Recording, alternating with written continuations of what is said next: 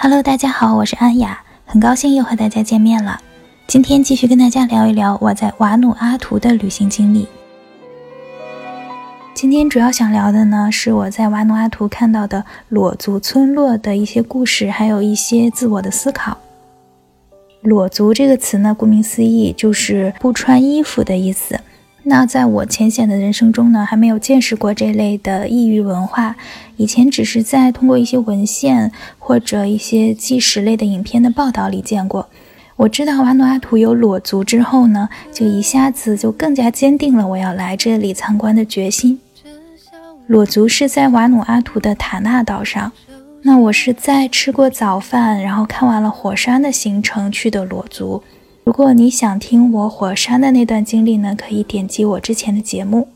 当时我和我的同伴坐着小皮卡，歪歪扭扭地行驶在路上，一路上迎接着当地人友好的目光。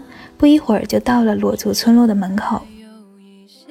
胖胖的女村长穿着草裙，带着她的小儿子在门口迎接我们。后来我才发现，村长是裸族里面唯一穿着上衣的人，其他的小男孩都是光溜溜的，小女孩呢穿着小草裙，成年的女性和男性也都是光着上身的。所以，村长身上的这件草裙上衣，看来也是掌权者至高的待遇了。村长带着我们从土路一直往村里走，一路上给我们介绍路边种植的粮食。非常小的土地上面种了咖啡豆、西瓜、南瓜、玉米、甘蔗，还有各种青菜，但是每一种只有一两株。我觉得很有可能就是为了给游客们展示用的。村长可以用中文来说这些植物的名字，显然她是一个好学又聪明的女人。走到村口的时候，就看到了几个茅草屋，一个非常好看的裸足年轻女性笑盈盈地看着我们，他的牙齿非常的白，身材超级好。三四十个村民里面，从头到尾我最喜欢的就是他了。如果给他一身衣服，他的气质完全可以当个平面模特或者小的广告代言人。村里面年轻的女性和孩子们给我表演了他们日常的游戏，就有点像老鹰捉小鸡，还有一些传统的歌舞。村长指着人群中的两个小男孩和一个小女孩跟我说：“这三个是他的孩子。”跟孩子们还有年轻的女性们拍拍照，玩了一会儿，大多数人都还是很配合的。接着，村长就带我们来到他们的市集上面。市集呢，其实就是几张铺在地上的布，上面摆放了一些当地的手工制品，比如猪牙、草编包、贝壳等等。最开始的时候，村长就给我们铺垫过了，说村子里比较穷，孩子们上学需要买衣服、买课本等等，希望我们可以在市集上面买东西支持一下。但是如果不买的话，他也不会强求的。随后呢，就走到了男人们聚集的区域。在这里可以看到真正的钻木取火表演。以前在教科书上才能看到的生存技能，竟然在有生之年能亲眼所见，也是很难得。木头在激烈的摩擦下产生了一丝青烟，慢慢的变成一小缕的火焰，并且凭借这个火焰可以点燃一团麻草。村长拿着马草使劲吹，火焰迅速就把马草包围了，并且烧了个精光。最后呢，就是男人们围成一圈，跳着欢迎和送客的歌舞，然后女人和小孩也加入进来。村长说他们一共唱了五六首歌，但是我真的没听出区别，一直以为他们唱的是同一首歌。村长还会拿着草裙帮我们围在腰上，然后他让我们一起加入歌舞表演当中。他帮我拿着手机拍摄我们的照片和录像。小孩子会主动拉起我们的手，带着我们在外圈围着一圈一圈的跳。虽然只有几分钟的时间，但对于许久不运动的我来说还挺累的。临走的时候，村民们无论男女老少，会依次走过来跟我握手道别，握得越用力，表示越热情。等我们坐上皮卡准备离开的时候，所有年幼的小男孩都会争先恐后地爬到卡车的后车斗里，他们很喜欢拍照，喜欢对着我的相机扮鬼脸。我们就这样拉着一车十几个小孩子，热热闹闹地开到了村口。在村口的时候，小孩子们又叽叽喳喳地跳下车，跑回了村里。如果你想看我拍的裸足的照片、视频，请在微信公众号搜索“严肃的车”找到我，里面有我所有的旅行故事、照片和视频资料。那接下来呢，就是我看过裸族之后回来的一些感受。其实现在回想一下，裸族的一些小孩子已经有了性别意识，并且并不是特别自愿参与这样的表演，但是或者迫于村长的压力，或者是他们需要游客们给的钱，所以不得不参与每一次的表演。最开始，当我蹲下来想跟村长的儿子合影的时候，那个小孩子下意识地用手捂住了下体。但是他的妈妈命令他把手放开，他不得不听妈妈的话，因为他无力反抗。他也只有三四岁的样子，在他的意识里已经有了男女有别这一项。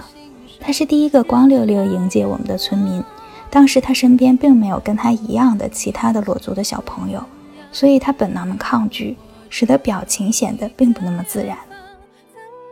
同时在村子里的时候。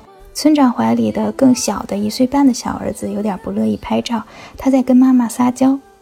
于是村长好着急的让孩子看镜头。但是其实我觉得小孩子不乐意拍照的样子是他的本能反应，相当的自然可爱。这样不太配合的还有表演钻木取火的时候，一个八九岁的男孩。其实到了这个年纪，觉得这样的表演很无聊且有损自尊是很正常的事情。整个村子并不大，我觉得并不是所有人都生活在这里。有一些人是在我们已经往村里走的时候，三三两两的往村里跑，应该是接到了有游客到来的通知，赶快就位吧。其他人呢，则在村里的各个岗位就绪，等待游客们的参观。看得出，日复一日的表演对于大多数裸族的成年人来说，非常的无聊。迫于同样的生存压力，以及为了延续塔纳岛的旅游业的良性发展，他们每天用表演讨好着游客们。虽然行动上没有怠慢，但是从他们的表情上看得出，跟在格子间里重复劳动的白领们没有什么不同。厌倦工作是世界大同的，重复工作带来的麻木、特殊的工作性质，会不会对小孩子的心理造成什么样的影响呢？村长对不太愿意配合的村民态度是比较凶的，他会用当地的语言命令或者斥责倦怠的村民打起精神来，然后他迅速变脸，笑盈盈地面对游客。而对于村里的男性，他的态度就温柔很多了，可能他的性别对男人们来说是弱势的。村子里男女是分开的，男人们扎堆的地方有一个棚子，底下躺着一个穿着脏兮兮短袖的老年男子。他看上去是男人们的领导，或者说是威望比较高的人吧。他不想起来参与表演，也对女村长的话无动于衷。女村长对他也是无可奈何。总体看来，村里的女性比男性配合度要高很多。同时，这样的表演也只有外国游客能看到，当地人早就不这样生活了，不是吗？与其说是参观裸族村落，我想这更像非物质文化遗产的秀场。往好了说，是不太纯粹的主动寻求文化保护、传承及扩大，并且变现的一种方式。我猜那些有机会出去读书，并且有能力在外面工作的村民，如果可以跳脱出原生的束缚，应该不会参与这样的表演的。当地的男性相对来说就幸福一些了。全世界的男人不都会觉得光着上身没有什么不妥吗？比如在海滩上晒太阳的男性，也都是只穿一条泳裤的。但是已经步入了文明社会，村里的女性只穿着原始的草裙，就显得很特别和稀缺了，非常的博眼球。她们可能没有任何走出去的机会，或者发现走出去生活并不容易，还不如在村里表演挣钱。村民们天天面对的穿着光鲜的游客们，他们怎么会不知道外面的社会是什么样子呢？谁又愿意天天光着身子给别人看呢？无所事事，等待游客们的到来。做一下不用动脑子的简单的、轻松的工作就能挣钱，也许对他们来说真的是不错的选择。意识觉醒的当地人肯定非常非常少，毕竟整个瓦努阿图的土著们基本上都过着自给自足的生活。他们吃树上掉下来的纯天然果实，海里捞出来的肥美海鲜，住着从酋长那里分下来的房子，世世代代并不需要走出去。那些在首都维拉港外国人开的酒店、商场、餐厅、旅游行业里做着基础工作的当地人，也鲜有人会有攒钱的意识和危机感。